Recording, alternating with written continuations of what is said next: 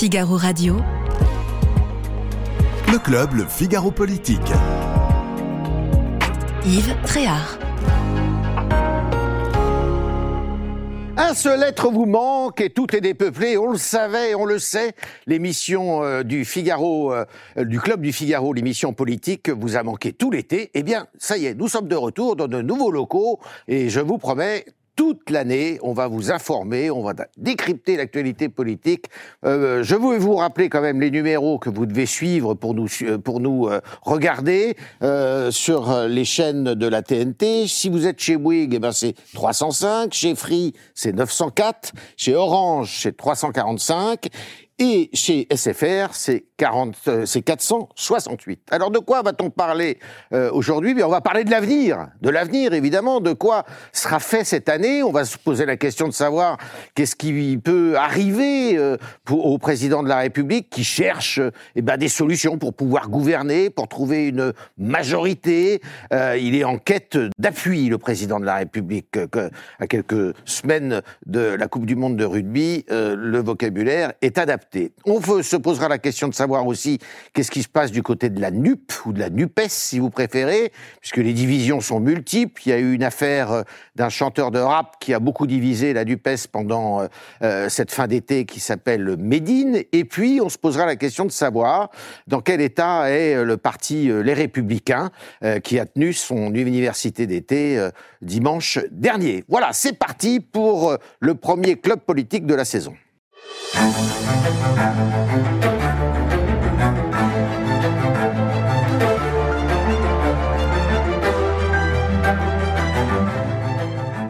Alors, j'ai probablement été beaucoup trop long, je serai plus court la prochaine fois. Carmeus, bonjour. Bonjour Yves. Rédacteur en chef euh, au Figaro Magazine. Euh, Sophie Dravinel, bonjour. bonjour grand reporter euh, au service politique du Figaro, qui s'occupe plus particulièrement, mais pas uniquement, de la gauche. De la Gilles Jarassé, euh, rédacteur en chef aussi au Figaro, au service politique du Figaro. Et puis Bruno Cotresse, que nous avons l'honneur de recevoir pour cette première édition de la saison, politologue et euh, chercheur au CEVIPOF. Euh, merci d'être là. Alors la première question, c'est celle de l'avenir euh, de la majorité présidentielle, du pouvoir exécutif et évidemment de Emmanuel Macron. Et pourquoi de façon aussi prompte Eh bien c'est parce que mercredi, le président de la République a décidé de convoquer tous les partis politiques. J'avais cru comprendre, moi, que comme euh, le général de Gaulle, bah, il reniait un peu les partis, mais apparemment non, euh, pour essayer de trouver euh, eh bien, des solutions afin de pouvoir gouverner les mois et les années à venir. Il lui reste quatre ans. donc c'est cette fameuse initiative d'ampleur qu'il avait promis pendant l'été. Alors Karl, cette initiative d'ampleur, elle a un nom, les rencontres de Saint-Denis. Est-ce qu'il faut en attendre quelque chose? Ah, grande question. Euh, en fait, il y a un péché originel dans ce quinquennat, qui n'est pas de la faute, enfin, qui est en partie de la faute d'Emmanuel Macron, mais qui est surtout la faute des électeurs, qui ne lui ont pas donné une majorité absolue à l'Assemblée nationale. Et depuis un an, Emmanuel Macron court derrière euh, cette majorité absolue. Euh, je parle sous votre contrôle, mais on sait qu'il ne l'aura jamais elle est impossible à atteindre parce que ceux vers qui ils regardent, les LR, puisqu'ils ont 62 à l'Assemblée, et que si les 62 basculent dans la majorité, bah effectivement, ils règlent son problème. Sauf que ces 62-là ont été élus contre Emmanuel Macron euh, aux législatives de l'année dernière, et qu'ils ne vont pas soudain passer, pour les beaux yeux d'Emmanuel Macron, de l'opposition à la majorité. Donc, on est dans ce schéma-là où, en réalité, Emmanuel Macron cherche à faire porter le mistigris de la division ou, de la non-majorité absolue sur le dos des républicains et des autres en disant, ben oui, moi, j'ouvre dans mes bras, je suis prêt à accepter tout le monde, sur mes projets évidemment, euh, mais c'est eux qui veulent pas venir. Et ça fait un an qu'on est là, parce que vous vous souvenez, euh, juillet dernier, il avait dit à Elisabeth Borne, bon, bah, trouvez les voix d'une majorité absolue. Non, ça n'existe pas.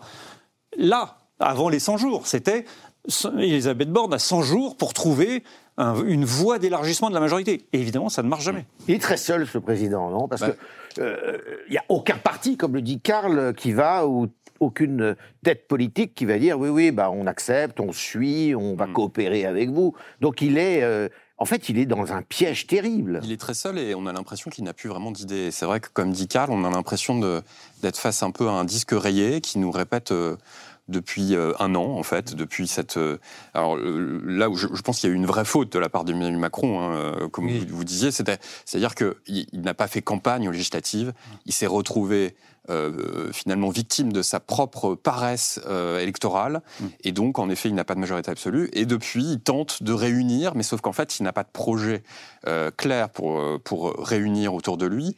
Donc, il y a eu bah, les différentes initiatives qui ont été citées. Il faut aussi rappeler d'autres initiatives qui avaient eu lieu avant, le Conseil de la refondation, le CNR, le grand débat, la, même la grande marche, si on remonte à 2017. Il y a, eu les conventions citoyennes aussi. Mais, mais c'est des conventions citoyennes, donc toute une palette d'outils qui ont été euh, inventés hein, euh, par euh, Emmanuel, Macron. On peut lui reconnaître une certaine forme de, de talent, justement, pour créer des nouvelles formes de, de débat politique. Le problème, c'est que ça ne débouche jamais sur rien. Mmh. Et donc là, on peut redouter, on peut craindre que ces fameuses rencontres de Saint-Denis eh ben, subissent le même sort que les, les, les précédentes initiatives et que finalement, il n'y ait pas grand-chose qui... que la montagne accouche d'une souris, puisque on a bien vu les, partis politiques qui vont euh, afficher une forme de scepticisme, et encore c'est gentil hein, de dire scepticisme, mm. euh, on voit bien qu'il ne va pas y avoir de, de rencontre sur les intérêts des macronistes et des oppositions, tout simplement parce qu'il ne peut pas y avoir de...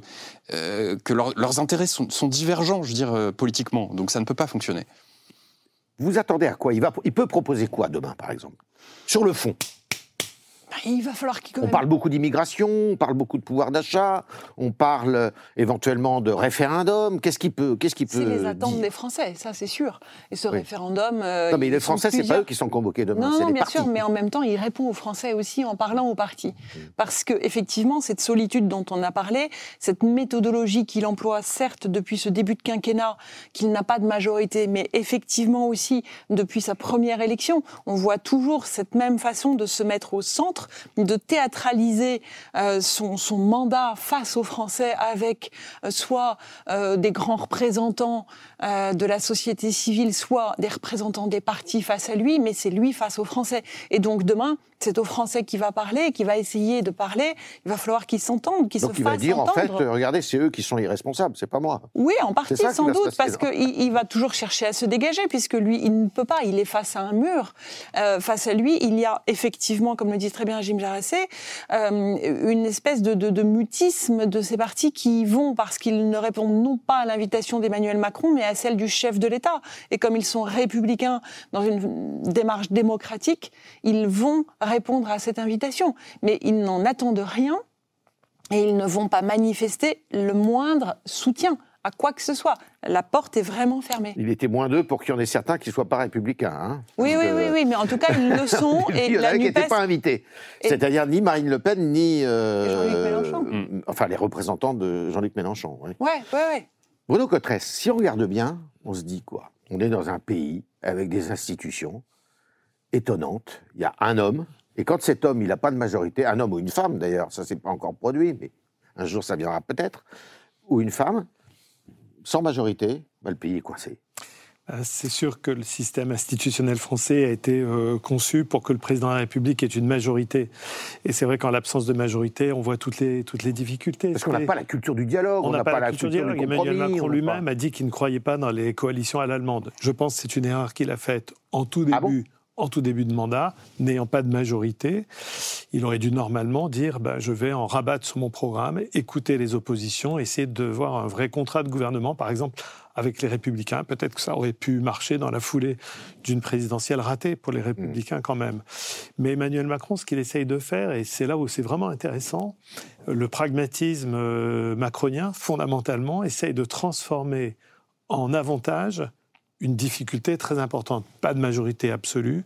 Alors du coup, d'essayer de transformer ça en avantage, c'est-à-dire d'imposer une sorte d'agenda qui n'a pas été explicité pendant la campagne électorale, c'est vrai, mais qui progressivement revient sur des thèmes un peu macroniens quand même. L'école, l'éducation, faire nation, l'écologie, les valeurs. Sur la question de l'école, un gros investissement présidentiel sur la question de l'école, parce que sur l'école, il tient un discours qui peut plaire à la gauche, l'école, le service public, l'éducation, l'émancipation, et puis qui peut perdre à droite, l'école, l'autorité l'autorité à l'école. On a vu que la Baïa, bah, ça pouvait diviser la gauche quand, même, donc voilà, on a un président qui essaye de transformer, on va dire, le, plomb, alors peut-être pas en or, euh, éventuellement en argent. Pas des murs encore. voilà, voilà, tout à fait. Mais qui essaye de transformer cette, cette, grande difficulté en un avantage et surtout de donner du sens à ce deuxième mandat, parce que pour le moment, c'est vrai que tout le monde cherche où est la principale direction que le président veut avoir euh, atteint, quel est le principal, le principal résultat de politique publique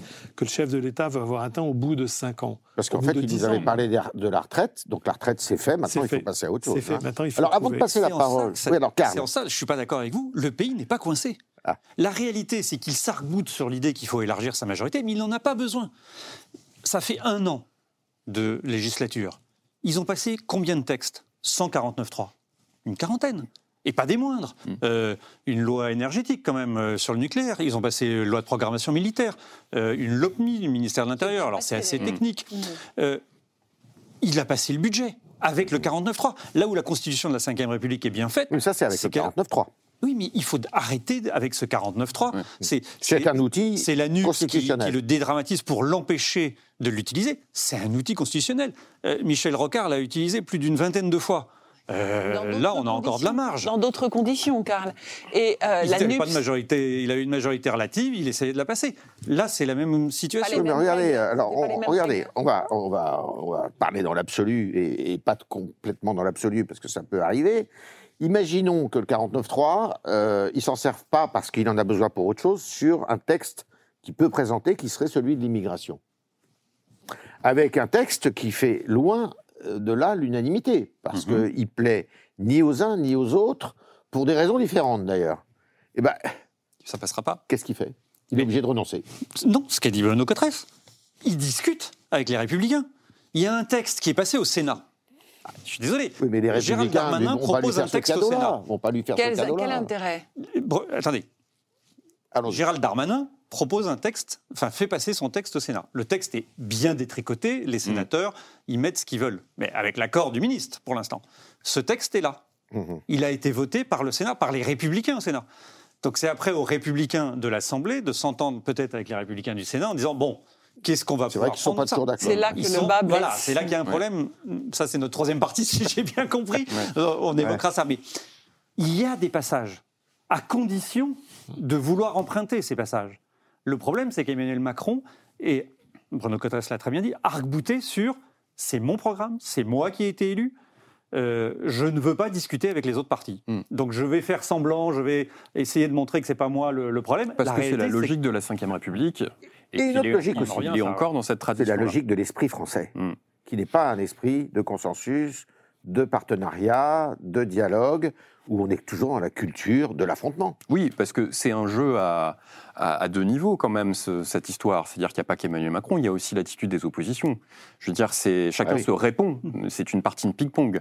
Donc en fait, euh, il faut être constructif des deux côtés. Donc euh, évidemment, alors on l'a dit, Emmanuel Macron peut-être a, du mal à tendre la main, ou en tout cas à tendre la main de façon euh, crédible. C'est-à-dire que qu'il ne soit pas justement une simple diversion, puisque en fait demain, à quoi on va assister, c'est une diversion sur cette rentrée politique où il y a des dossiers compliqués qui vont arriver l'épisode du budget qui pourrait donner lieu à une censure, la loi sur l'immigration qui va être très compliquée. Donc Emmanuel Macron essaye de, bon bah, hop, sortir un peu le, détourner un peu l'attention.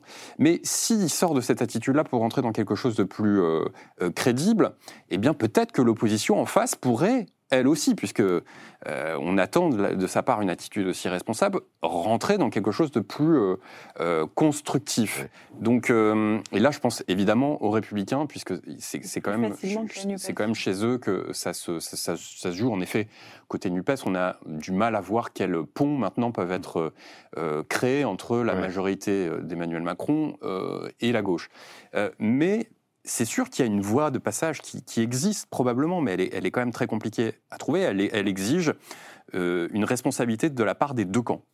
Alors, il y a une autre difficulté, euh, Sophie de Ravidal, si je puis me permettre, c'est, on l'a vu ce week-end, euh, c'est qu'il ne peut pas se représenter et qu'il peut aussi avoir une majorité qui s'effrite un peu avec des ambitions euh, qui naissent ici ou là. On l'a vu, on en a parlé avec Gérald Darmanin, avec Bruno Le Maire, avec des méthodologies très différentes.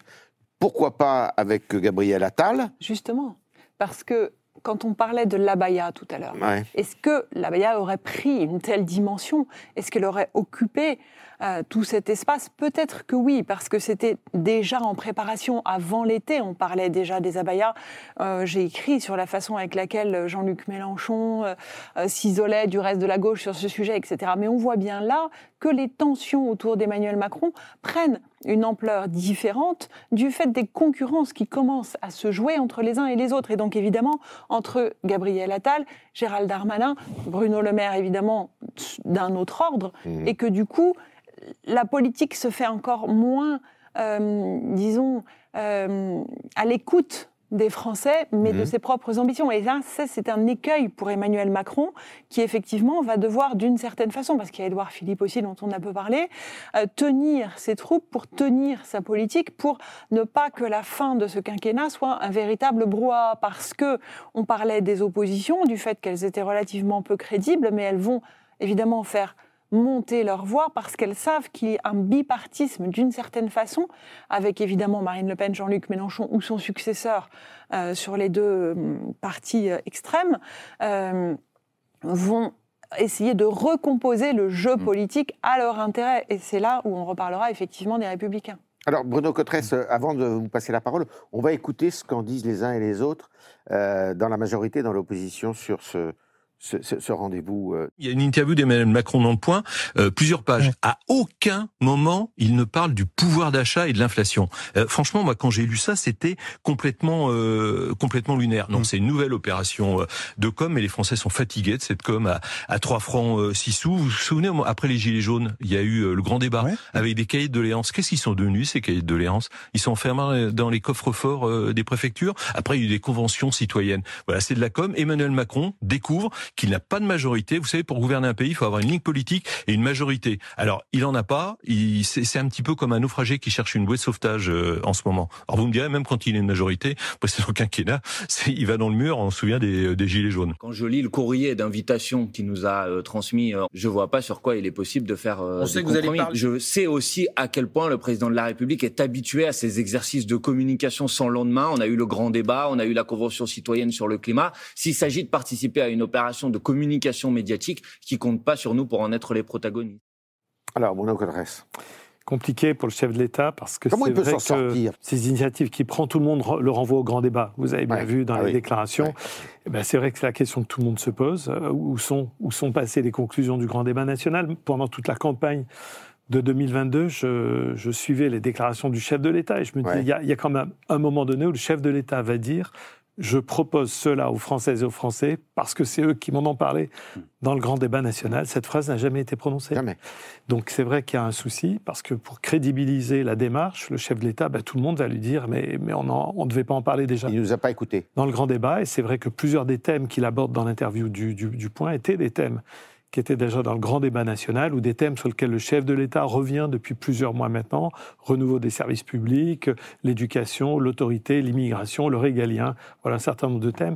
Donc c'est très compliqué pour le chef de l'État d'incarner la, la sincérité et pour en appeler à la responsabilité des oppositions ou la, pour, pour, travailler avec les oppositions, c'est vrai que le crédit de sincérité il doit être très important du point de vue mm. du chef de l'État. On en revient au problème que vous citiez tout à l'heure, effectivement, Karl, qui était euh, le chef de l'État au lendemain de la présidentielle a fait déjà cette proposition d'ouverture, mais en précisant que c'était à l'intérieur du périmètre de son programme présidentielle d'une certaine manière, comme si les élections législatives, la majorité relative, confortaient son programme présidentiel. Donc voilà, on tourne autour de ce, on tourne autour de ce problème. Je rappelle aussi que le chef de l'État aborde cette rentrée avec pour le moment une popularité dans l'opinion qui est assez tiède. On va dire les choses comme ça. Combien Voilà, on est autour de 30%. Pas, ça n'a pas beaucoup bougé. Voilà, ça n'a pas beaucoup bougé. Il a enrayé la chute qu'il a connue pendant toute la réforme des retraites, mais ce n'est pas non plus très important comme popularité. Alors, Karl, deux idées à référendum. Voilà. Hein Ou alors il change complètement le gouvernement et puis il dit bon bah allez hop. Non, ça, il, a il a déjà fait, il n'a pas changé tout le gouvernement. Non, non, mais oui, mais euh, en changeant le Premier ministre, quoi. Ah oui, non, mais s'il enfin bon, ça, on peut déjà l'exclure s'il ne l'a pas fait en juillet, référendum. en septembre. Euh, le référendum, voilà, c'est le mot qui est prononcé depuis euh, la prise de parole d'Olivier Véran, en tout cas. Le préférendum. voilà, le préférendum, c'est-à-dire un référendum alors vous avez soit le référendum à choix multiple, soit ce préférendum où il faut donner les préférences. La difficulté que va avoir Emmanuel Macron quand il va demain dire à tous les partis politiques, on, voilà, il va dire bon, on va pouvoir faire des, un référendum avec plusieurs questions. Emmanuel Bompard, il va tout de suite lui dire ah bah pas de problème, moi j'ai une idée de référendum, les retraites. On l'a déjà entendu. On revient hein. derrière. Vous avez déjà entendu. On revient en arrière. On revient en arrière. Et combien le, on fait les retraites. proposer demain hein. hmm. euh, Oui, compliqué. À droite, ils vont lui dire Mais attendez, l'immigration. Mais formidable Reprenez nos. On a fait toute une liste de propositions, vous faites sur l'immigration. Compliqué. Parce que euh, on voit bien, dans la Ve République, euh, le général de Gaulle a, a, conçu le référendum comme un moyen de se relégitimer dans une période de septennat qui était très longue avant des élections nationales. Euh, là, on n'est plus dans cette configuration-là, et visiblement, Emmanuel Macron, quand même, aimerait utiliser le référendum comme un moyen de dire aux Français je vous ai entendu, je vous ai compris peut-être, mais en tout cas, voilà, je vais faire ce que vous voulez. Hmm. Mais si c'est pour faire un référendum à choix multiple ou un préférendum, les Français vont dire hmm. oui, pourquoi pas, euh, ça. Ils nous inventent encore un truc impossible. ça le relégitime pas du tout. Non. Parce que euh, pour le coup, euh, on pourra répondre oui, non, peut-être, machin, mais lui s'impliquera pas non plus là-dedans. En revanche, s'il fait un référendum là, une seule question très dure retraite, vous êtes pour les 64 ans, immigration, vous êtes pour la limitation des entrées. Alors là, c'est beaucoup plus compliqué, mais il choisit un affrontement. Bon, si vous êtes d'accord, encore un mot, Jim? Non, mais moi, plus généralement, ce, qui, ce, que je trouve relativement inquiétant chez Emmanuel Macron, et qu'on qui, qu'on ne remarquait pas dans son premier quinquennat, parce qu'on avait l'impression qu'il avait toujours un coup d'avance, euh, c'est qu'il y a une forme d'improvisation quand même euh, qui est très visible, je trouve désormais dans, dans, dans, cet exécutif depuis la réélection d'Emmanuel Macron, depuis cette campagne législative, j'y reviens. Euh, ça a été le cas avant, avant euh, les vacances sur les 100 jours, ça a été le cas sur le remaniement. Souvenez-vous, on a appris la liste des ministres à la télévision sur BFM TV. Il y avait les ministres qui venaient qui disaient je suis nommé ministre avant même que Emmanuel Kohler, euh, le, que le communiqué de l'Élysée tombe. Et puis là, on a cette, ces rendez-vous. Alexis Kohler. Euh, Alexis Kohler. Ce, Secrétaire général de l'Élysée. voilà, on a ce rendez-vous de Saint-Denis et on apprend qu'Emmanuel Macron convoque ses ministres et les responsables de la majorité à moins de 12 heures du rendez-vous pour leur dire bon bah alors euh, les amis qu'est-ce qu'il faut que je dise demain mm. C'est quand même un peu je, bah, je trouve que c'est un peu étonnant de ce jeune homme brillant quand même on peut le dire. Eh bien, il y a euh, euh, déjà cette expérience des gilets jaunes qui l'a déstabilisé, mm. de la mm. crise sanitaire qui l'a déstabilisé, de beaucoup de choses qui l'ont déstabilisé, parce que c'est vrai que si on regarde la première année de son premier mandat, bah, il réforme euh, le code du travail, il réforme, euh, euh il, supprime une partie de l'impôt sur la fortune. Et vraiment, il est. Euh, oui, mais il navigue sans problème. Hein. Le, train a déraillé, mais il a réussi plusieurs fois à le remettre sur les, sur les, sur les rails. Oui, mais pas. Oui. Et, là, c'est vrai qu'on a l'impression qu'il est un peu à court de, bah, de charbon, si, si on veut filer la métaphore. Alors, Bruno, un, dernier mot, et puis on passe. Deux points très court. Le référendum, c'est bien, mais le problème, c'est le lendemain du référendum. C'est-à-dire qu'il faut mettre en œuvre et si on propose plusieurs, plusieurs enjeux de politique publique ou plusieurs sujets, est-ce qu'on peut les mettre en œuvre en même temps? Est-ce qu'il y a une hiérarchie? Est-ce qu'ils vont pas un peu se contredire? Donc c'est un peu le lendemain, le problème du référendum. Et puis sur ce que vous disiez Yves, effectivement, je trouve que le premier mandat, au fond, d'une certaine manière, la trajectoire d'Emmanuel Macron, presque est l'explication de ce premier mandat. On est, un jeune président de 39 ans euh, à la tête d'une grande puissance mondiale, d'une certaine manière, c'est autosuffisant comme explication. Par contre, le deuxième mandat, là, on a un souci qui est euh, où est-ce qu'il veut, est-ce veut aller? On a le sentiment, effectivement, depuis les, depuis les Gilets jaunes, qu'il a perdu un petit peu, euh, pas le feu sacré, mais la narration de départ. Le mot émancipation, par exemple, n'est pratiquement plus jamais prononcé par le chef de l'État. C'est vrai. Mais parce que c'est un mouvement qui était quand même assez étonnant et finalement, personne n'a su et, le régler, et, c'est le régler. Pas plus d'ailleurs les partis d'opposition, me semble-t-il, mm. qui se sont euh, sur euh, ce sujet-là, eh bien tenus quand même assez éloignés, ne sachant pas par quel bout le prendre. Alors la gauche, c'est donc l'avenir de la gauche aussi qui est aujourd'hui euh, en jeu et posé. donc cette Nupes, cette grande euh, je dirais, alliance de partis communistes euh, sous l'influence de la France insoumise, avec les écologistes, avec les socialistes. Euh, ça a tenu, ça a tenu, en dépit de, de, de brouilles, de, de, petites phrases, de Et aujourd'hui, ben, plus ça avance, plus ça craquelle. D'abord parce qu'il y a des thèmes sur lesquels ils sont pas d'accord. Il y a les européennes qui approchent, et là, il y a de vraies fractures et des stratégies différentes. Et puis, bon, il y a eu cette histoire, cet épisode Médine, qui finalement a résumé assez bien la, situation, avec une gauche qui est une gauche attachée quand même aux valeurs républicaines, euh, à un certain, euh, euh, certaines valeurs, et puis une autre gauche plus identitaire, plus communautariste. Mhm. On, est en plein dedans là. Oui, on est en plein dedans. On va en sortir parce que je ah pense, enfin en sortir, jamais complètement, mais ça reste cette ligne de fracture. Elle n'est pas vraiment nouvelle en fait. Elle date pas de Médine. Disons que Médine est un peu l'expression de cette fracture qui est euh, ancienne et qui déjà sous François Hollande avait fait dire à Manuel Valls parler des gauches irréconciliables. Et donc euh, c'est déjà une affaire ancienne et là c'est des symptômes qui s'expriment plus ou moins avec force, on l'a vu sur ces questions euh, identitaires euh, relatives à la religion, euh, aux questions lourdes de l'antisémitisme dont on soupçonne Médine d'être un porteur, même si les choses ne sont pas complètement claires. Il y a beaucoup de caricatures de part et d'autre, et il y a cette espèce de, de tentation plus ou moins sincère, et sans doute en partie sincère, qu'on a pu observer chez les Verts, très différente euh, d'un engagement frontal euh, des insoumis sur lesquels il y a, pas de, chez lesquels il n'y a pas de division interne. Chez les écologistes, il y a toujours un peu ces nuances chez eux en disant, eh bien voilà, il, faut l'entendre, il faut l'écouter, ce sont les quartiers qui parlent, ce sont ces France divisées, ces France qui ne dialoguent pas, euh, qu'il faut entendre. Et donc, euh, chez Marine Tondelier, secrétaire nationale du parti, il y a eu cette volonté de le mettre face à ces difficultés, aux, phrases, euh, disons, controversées qu'il a prononcées, alors que les insoumis, ils vont front debout et sans aucune voilà, ambiguïté.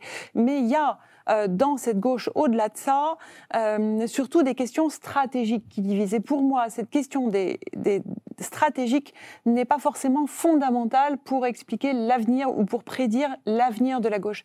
C'est-à-dire qu'ils peuvent avoir des divisions stratégiques, évidemment qu'elles vont s'exprimer pour les européennes, mais je, pense, je ne pense pas que cela dise clairement euh, si oui ou non, pour les municipales, pour les régionales, pour la présidentielle, il y aura une explosion et des divisions. Je pense que ça n'est pas dit loin de là. Cela dit, on parle beaucoup des divisions à l'intérieur de la NUPES, mais regardez, il y a aussi des divisions à l'intérieur même des constituants de la NUPES. Vous savez ce que disait Simone Veil?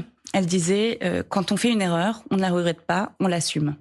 Eh bien, euh, je veux dire calmement et nettement que euh, sur ce coup-là, euh, nous assumons et j'assume que nous ayons fait une erreur, l'inviter, que nous ayons fait une erreur. Et je veux vous dire, le problème, c'est pas Médine, c'est nous. Alors pourquoi vous avez fait une erreur répète, mais je le répète, c'est pas Médine, c'est nous. On a cherché le buzz, on l'a eu de la pire des manières possibles. On badine pas avec l'antisémitisme. Voilà, c'est un sujet qui est trop important, trop sérieux pour qu'on fasse des coups politiques. Quand vous lisez un propos antisémite, à relent antisémite, à connotation antisémite. Il y a plein de manières de le dire. À la fin, c'est le même problème. Donc il n'y a pas besoin de tortiller. Quand c'est antisémite, c'est antisémite. Quand vous entendez ça, il y a deux cas possibles. Soit c'est une personne qui, de manière volontaire, assumée, en le revendiquant, se prévaut d'être antisémite, dont acte. Soit, et c'est souvent le cas aussi dans ce pays, parce que l'antisémitisme peut être aussi très insidieux, il y a la partie immergé de l'iceberg et, le mm-hmm. reste.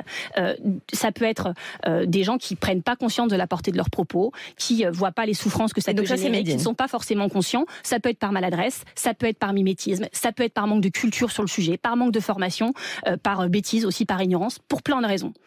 dans ces cas-là, moi, je, je, pour moi, Médine est dans ce cas-là. Mais je vais dire, je, je, je, suis pas sa porte-parole, je ne suis pas son avocate. C'est à lui de s'expliquer. Carméus, comment elle peut dire ça? C'est la question Comment que je me posais. Dire ça oui, c'est très compliqué. C'est hallucinant. C'est. Euh, Pardon, je sors de mon rôle d'animateur, mais c'est hallucinant. Mais je suis d'accord avec vous, il n'y a, même pas de question. Euh, ça montre bien, euh, en réalité, des stratégies. Sophie Ravinel le, disait. voilà, il y, a une stratégie électorale euh, qui a été décidé depuis très longtemps, qui dit euh, il y a tout un pan électoral euh, d'une France issue de l'immigration, plutôt France musulmane, qui s'est porté notamment, bah, on s'est souvenu, en 2012, à voter François Hollande contre Nicolas Sarkozy. Et donc il considère que c'est cet électorat-là qui va permettre à la gauche de reconstituer les forces électorales qu'elles ont perdues euh, avec euh, les ouvriers, les, les, classes populaires. Exactement. Ils considèrent que ces gens-là ne reviendront pas et qu'il faut une nouvelle force électorale et que ça peut être cette force électorale. L'erreur qu'ils font, c'est de croire qu'on va caresser dans le centre du poil cette force électorale en, soutenant des gens. Vous voulez dire que Marie Tondelier, Marine Tondelier tient des propos qui relèvent du clientélisme électoral ah, on n'en est pas loin, hein, oui. oui. on n'en est pas loin. Mais ça, et de toute façon, la, NUPS n'est pas un mouvement politique. La NUPS, c'est un GIE. Oui. C'est un groupement d'intérêt électoral. Mais non, il faut dire les choses clairement. Ils se sont associés pour les législatives, pour avoir des candidats euh, communs euh, aux législatives. Ça a permis euh, à, LFI d'avoir le plus grand groupe au sein de la, la NUPS. Ça a permis à Olivier Faure et certains solistes de sauver leur circonscription. Donc, entre-temps, ça connaît des soubresauts, ça ne marche pas, parce qu'évidemment, dès qu'on arrive sur le fond du sujet, eh ben, ça frotte. Ça ne tiendra pas aux européennes, parce que c'est une liste unie, c'est une proportionnelle, et que là, chacun a intérêt à se compter.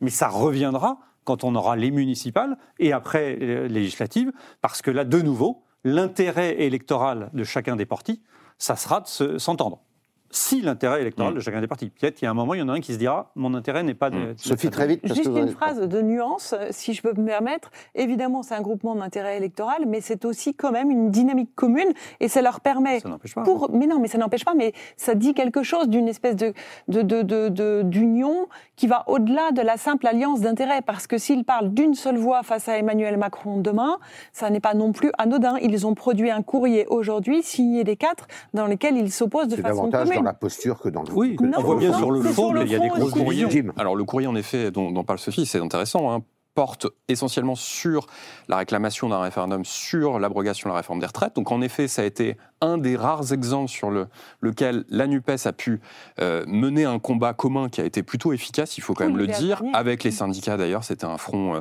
aussi euh, solide.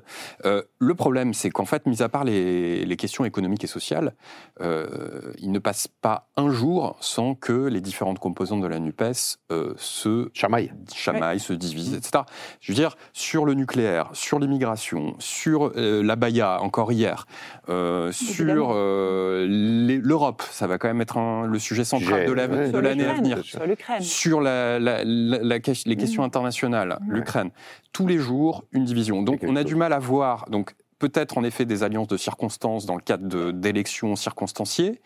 Euh, les européennes, personne n'y croit, puisqu'en effet, il va, il va, y avoir la question ça va être le retour de 2005. Hein. Je veux dire, cette fracture-là, le référendum de 2005, elle existe toujours au, sein de la gauche et elle continuera à diviser la gauche tant qu'il euh, euh, y aura ces deux composantes qui, qui, existeront au sein de la même force politique. La, vraie question, c'est la question de la présidentielle. Mmh. Est-ce que pour la présidentielle, en oubliant Mélenchon, puisque on a du mal à voir comment ça peut se faire sous l'égide de Jean-Luc Mélenchon, mais est-ce que quelqu'un à gauche peut réussir à se dégager pour prendre l'héritage de cette coalition politique qui existe et qui a un socle commun qu'il faut peaufiner, mais pour porter une voix commune pour la gauche. François Mitterrand avait réussi à le faire. Mmh. On a du mal à voir aujourd'hui qui peut euh, reprendre ce, flambeau-là, mais en tout cas, c'est toute la question qu'on se pose aujourd'hui. Les logiques d'union et de désunion à gauche, c'est un très vieux sujet. Ah, c'est un très vieux sujet. Euh, quand on regarde au niveau des électeurs, c'est vrai qu'à la fois la demande d'union est très importante et d'unité est très importante. On se rappelle l'épisode Christiane Taubira, primaire populaire. Mm. La demande d'unité est très importante avec le sentiment des électeurs et des électrices que c'est la division qui, à gauche, euh, est très coûteuse et euh, empêche de gagner les élections. Donc il y a une demande d'unité. Il y a du ciment idéologique commun peut-être davantage, moi je dirais, sur les questions sociétales que sur les questions économiques. Sur les questions sociétales, malgré le débat autour de Médine et autour de la question de la laïcité, etc. Bon, il y a quand même du ciment commun qui est une société de la tolérance, au fond du, euh, voilà, une société de la tolérance culturelle. Par contre, par contre, Olivier Faure, dans son discours qui clôture les universités d'été du Parti socialiste, il demande un changement de fonctionnement, de la NUPES, il commence à indiquer qu'il va falloir se réoccuper du programme. Et là, les plus anciens d'entre nous, ça va leur rappeler un certain nombre de choses, d'actualiser un programme commun de la gauche. Exactement. Et sur les questions économiques, sur les questions économiques, plus on va se rapprocher de l'élection présidentielle, sans doute plus les éléments de différenciation entre des socialistes héritiers d'une culture de gouvernement, de gestionnaires, qui connaissent les, les, contraintes paramétriques d'une économie globalisée. Et le reste des formations politiques va, va sans doute, c'est une dimension qui sans doute va aussi créer pas mal de, pas mal de, de, tensions. Petit point d'histoire, en 1974, programme commun, François Mitterrand perd l'élection présidentielle. Il est pourtant soutenu par Robert Fabre et Georges Marchais. 1981, chacun y va de son côté et François Mitterrand gagne.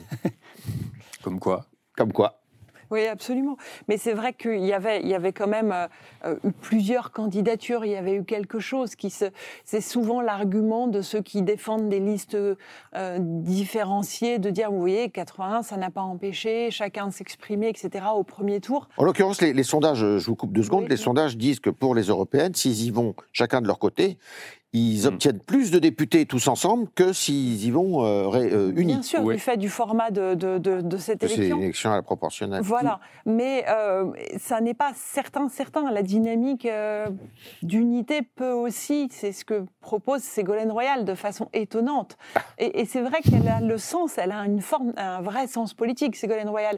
Elle est aujourd'hui, à mon avis, plus influenceuse que vraiment euh, figure euh, du, active du monde politique, mais elle, sent qu'il y a cette aspiration à l'unité dont on parlait avec la primaire populaire tout à l'heure, euh, et, et, cette aspiration-là, elle, veut la mettre, évidemment, son ambition euh, participe aussi hein, de cette dynamique, mais elle sent bien qu'il y, a vraiment quelque chose. Et en tout cas, moi, à titre personnel, je l'ai expérimenté à plusieurs reprises, et d'abord dans la campagne municipale à Marseille, qui était un exemple très intéressant, où il s'est vraiment passé quelque chose. Le printemps marseillais. Absolument. Avec ce printemps marseillais, avec tout ce qu'on peut en dire de la suite, euh, du remplacement de la maire par un maire qui n'attendait que ça pour s'installer, bon, et qui n'empêche, ne euh, n'est pas pour l'instant désavoué par les Marseillais, loin de là.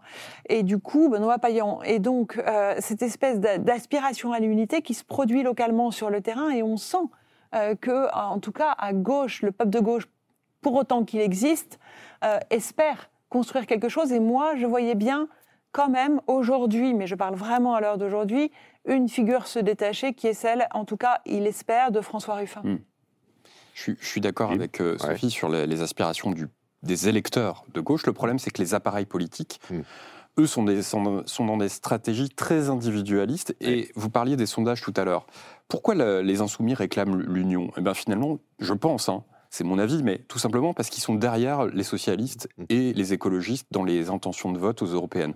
Ils sont, euh, le PS et les Verts sont autour de 10%, euh, les insoumis sont autour de 8%.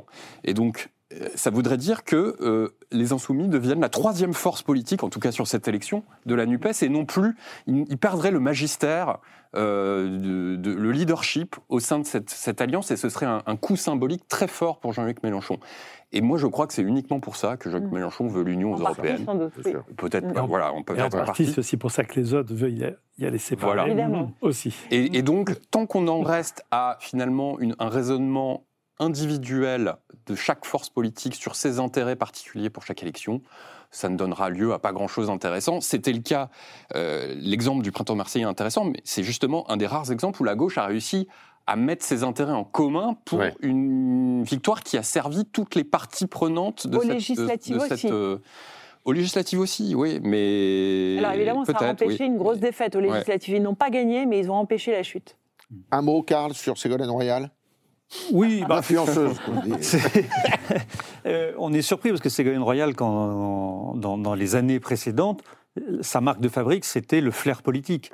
C'est-à-dire que l'intuition, exactement. C'est ce qu'elle avait hérité de François Mitterrand. Exactement, on disait, voilà, elle sentait bien les mouvements de société, les mouvements de population, les mouvements politiques. Bon, là, on a l'impression qu'elle est dans la main de Jean-Luc Mélenchon, parce qu'évidemment, lui, il a totalement compris, comme l'a dit Jim Jarassé, l'intérêt de, pousser à l'union et d'appeler à ça, et il se sert d'elle. et, elle, bah, voilà, elle, y voit aussi peut-être une partie de son intérêt. On parle d'elle, c'est aujourd'hui ce qui compte. Mais après, euh, je reviens juste une seconde sur, sur l'unité. Évidemment, les électeurs veulent l'unité, à droite comme à gauche, c'est normal, ils veulent que leur camp gagne, ils savent que ça ne peut gagner que dans ces conditions-là. Mais j'allais dire, mais à quel prix? Mhm. Parce que les socialistes ils, certes, ils ont été unis avec la NUPS euh, sur la bataille des retraites, mais au prix de reniement de tout ce que il, a, ça, il, a, été fait, notamment sous le quinquennat de François Hollande. Parce que revenir à la retraite à 60 ans, mm. c'est effacer d'un trait de plume tout ce que Marisol Touraine et François Hollande ont fait. fait Si ils, font la même chose sur l'Europe, eh bien, parce qu'on sait bien que l'unité est un combat, mais généralement le combat est gagné par la force la plus importante du collectif. Et aujourd'hui, euh, c'est la France insoumise qui impose euh, sa loi. Mm. Et donc, ça veut dire que ça sera aux conditions de la France insoumise. La question de l'Europe va effectivement être une question très importante. Je conseille à tous ceux qui nous écoutent de retourner au texte des accords bilatéraux qui ont créé la NUPES mm. entre la France insoumise, les socialistes, les écologistes, les communistes. Et on voit que les lignes qui concernent l'intégration européenne ont fait l'objet de beaucoup, beaucoup, beaucoup, sans doute, de travail et de retravail, et qu'elles ne sont pas les mêmes d'une formation politique. Ce qu'on dit sur l'Europe en FI-PS, c'est pas ce qu'on dit sur l'Europe. FI écologiste. La, sortie des traités. Et communiste. Donc on voit là que l'Europe va se rappeler au bon souvenir de tout le monde comme élément de division interne aux familles politiques. Alors, et la droite? Bah, La droite, elle était, euh, elle était en, université d'été euh, pour une partie, enfin oui, pour la plus grande partie d'entre elles, c'est-à-dire les Républicains. Mais il y a David Lisnard qui a fait entendre sa petite musique d'ailleurs, euh, juste avant, juste avant, dans les Alpes-Maritimes. Toujours, c'est toujours le, département, je dirais. de militantisme de la droite. Mais c'est vrai qu'ils ont beaucoup d'électeurs dans ce, département-là. Tiens, pour, pour se mettre en bouche, on va les écouter là. Laurent Wauquiez a, une, stature, a une dimension. Il, est caché quand même. Il a déjà fait part de sa, de sa vision. Vous savez, euh, on voit bien aujourd'hui. Et c'est pas faute de l'inviter. Hein, et d'ailleurs, c'est mon cas comme celui de, de tous mes confrères. Hein. C'est juste qu'il préfère euh, rester silencieux. Il faut peut-être souffrir, euh, excusez-moi, que le débat présidentiel se prépare aussi d'abord dans la rencontre avec les Français plutôt que dans les petites phrases euh, chaque matin. il n'y aura pas de compétition. Il y aura une ligne claire, des idées, une incarnation, vous le verrez. On ne va pas se raconter d'histoire. Je pense que les républicains aujourd'hui ne sont pas en état de décréter qui est le sauveur. Euh, on est un certain nombre à pas être allés, par exemple, à ce rendez-vous. Je n'y étais pas. C'est la première année depuis très longtemps que je ne vais pas à une réunion de rentrée. Je pense que l'équipe dirigeante, euh, sans doute, manque de clarté, euh, notamment vis-à-vis de M. Macron et de l'exécutif. Et je pense qu'aujourd'hui, se lancer dans la course à la définition d'un leader pour 2027, alors là, pour le coup, c'est complètement surfait, très honnêtement. Dire aujourd'hui, c'est un tel plutôt qu'un tel, mais c'est voué à l'échec. C'est pas joué, Jim, hein? Non, c'est pas joué. Et, je, alors, je suis plutôt. Je dis c'est pas joué pour que ça soit voqué. Oui, alors non, pour que ce soit voqué. Bah, pour l'instant, c'est quand même celui qui a. Euh, euh, le soutien du, du, du, du président grand du parti. Et a priori, alors, du plus grand nombre, c'est compliqué. Hein, quand on regarde les études d'opinion, peut-être vous pourrez nous, nous, nous éclairer là-dessus. Mmh. C'est pas si clair. Euh, mais euh, c'est celui qui a la, une, forme de voie royale devant lui, créée par Éric Ciotti, qui fait tout pour préparer le terrain à Laurent Wauquiez. par contre, en effet, la question de savoir si LR doit aborder dès maintenant le débat sur qui doit être son candidat en 2027, c'est une question intéressante. Euh, quand on voit l'état de faiblesse finalement euh, de ce parti qui se reconstruit tout doucement euh, du traumatisme je crois que le mot est, à, peu près le bon. De l'épisode Pécresse Qu'il a connu sur la dernière présidentielle. Peut-être que c'est encore un peu tôt. Peut-être qu'il faut, en effet, commencer par savoir où, quelle stratégie doit avoir ce parti aujourd'hui notamment vis-à-vis d'Emmanuel Macron. Je crois que c'est ça l'urgence pour LR aujourd'hui, avant de se demander euh, qui va être le représentant de la, droite euh, en, 2027. Et à ce titre-là, je pense que la stratégie de Laurent Wauquiez d'avoir une d'être en surplomb du débat public est plutôt habile. Euh, donc, et comme ça, il laisse le parti se dépêtrer des questions immédiates de stratégie. Alors, moi, je suis d'accord avec vous en théorie, Jim. Mais on s'aperçoit que la vie politique française, que ce soit à gauche ou à droite, ça passe toujours par une figure, quoi, finalement. Oui, mais et que s'il n'y a pas une figure pour incarner, pour euh, incarner, et puis pour montrer un certain charisme, pour euh, bah, les idées, après. Oui, mais disons qu'aujourd'hui. C'est ce que c'est avec Mitterrand, on a su ce que c'était. Hein. Laurent Wauquiez, pour l'instant, n'a pas d'adversaire de, tout désigné. Alors, on a vu, en effet. Euh, Il y a David Lisnard, qui a fait une rentrée remarquée et qui a vraiment affirmé des, ambitions très, très, très affichées en vue de 2027. Mais c'est pareil, tout, ça, c'est une aventure naissante. Euh, il prépare quelque chose de, solide avec son, avec son parti. Mais il y a encore beaucoup de, temps et je crois que Laurent Wauquiez et la compétition se, jouera plutôt dans les années à venir. Karl, faut y croire à David Lisnard Déjà, est-ce que lui-même y croit C'est ça l'important. Non, mais depuis le temps qu'on dit qu'il y croit, qu'il se prépare, il y a un moment, il faut qu'il voilà, franchisse le Rubicon. Hein. Comme disait Malraux, euh, ça sert à quoi de franchir le Rubicon si c'est pour pêcher à la ligne Rien, il faut aller jusqu'au bout. Mmh. Il a dit samedi dernier, effectivement, là, qu'il était prêt à y aller, qu'il mmh. allait se battre. Très bien. Maintenant, il a un problème, c'est qu'il, malgré euh, euh, toutes ces interventions et tout ça, il reste largement méconnu des, Français. Et, on en arrive là, à mon avis, euh, aux, deux problèmes qu'ont les LR. Dans l'immensité des problèmes qu'ils ont, il y a à mon avis deux importants. C'est un, effectivement, ce que vous dites, il n'y a pas de leader. Mmh. Aujourd'hui, s'il n'y a pas de leader, bah, il n'y a pas de voix malgré tout. Et c'est compliqué pour les LR d'avoir un leader parce que dès qu'ils en ont un, les autres vont le flinguer. Donc ça, il euh, ne faut pas méconnaître mm. ça. Et ils ont un autre problème, c'est Nicolas Sarkozy. Mm. Bah parce que ah euh, autant dans cette présidentielle-là de, l'année dernière, Nicolas Sarkozy a pu dire mon candidat c'est Emmanuel Macron en le justifiant en disant c'est le seul qui peut gagner, mm-hmm. qui peut empêcher Marine Le Pen et Jean-Luc Mélenchon d'être au second tour et éventuellement Marine Le Pen de gagner, donc je choisis Emmanuel Macron. Mais là, quand il dit dans son livre et dans toutes les interviews que finalement, ça pourrait être Gérald Darmanin qui ait cette ambition et que ça serait un bon candidat et qu'il le soutiendrait, ça fait la deuxième fois qu'il choisit et qu'il dit publiquement que ce n'est pas un LR qu'il pourrait choisir. Ça pose un énorme problème à LR. Parce que on a beau dire, Nicolas Sarkozy, il, pèse encore quelque chose. On, va le voir dans le volume des ventes. on, a déjà une idée avec le volume de, de dédicaces et les queues euh, qui sont dans, euh, dans les librairies. Mm. Mais on voit bien qu'il a une voix, lui, pour le coup, qui porte. Ça peut agacer des électeurs, ça peut au contraire euh, d'autres qui vont apprécier, mais en tout cas, il sème le trouble au sein des Républicains.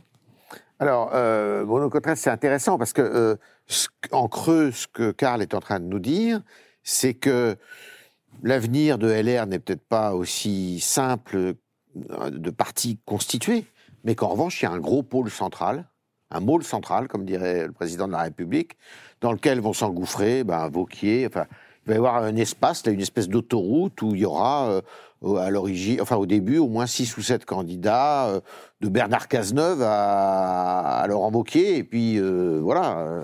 C'est clair que le fait qu'Emmanuel Macron ne puisse pas se représenter crée mécaniquement cet espace.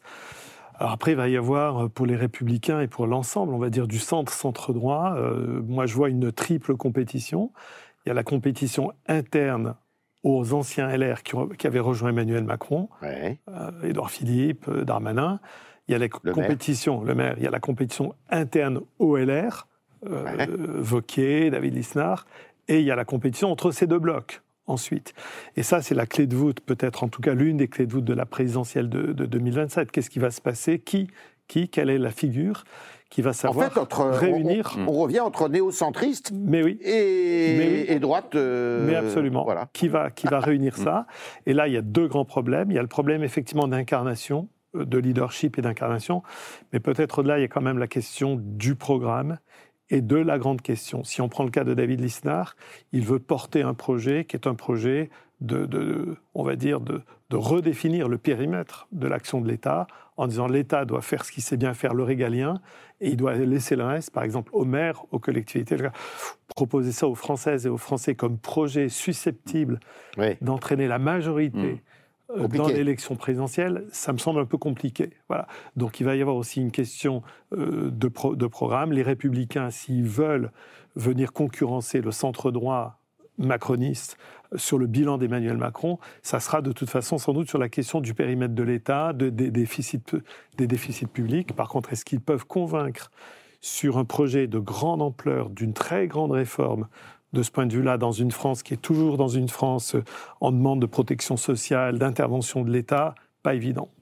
Ce que, ce que, ce que, ce que l'on observe aujourd'hui, me semble-t-il, je parle sous votre contrôle, et Karl, tu diras ce que tu en penses, mais on, est, on revient à cette espèce d'ancienne euh, cohabitation RPR-UDF avec euh, aujourd'hui Nicolas Sarkozy, qui fait le lien entre les deux. On parlait de, de ces passages entre les deux. Pour moi, et, et sans doute pour beaucoup de Français, il n'y a plus qu'une formation large avec quelques divergences qui émergent sur le fond euh, sur les sujets dont vous parliez, des questions économiques. En Marche, c'est dans l'UMP.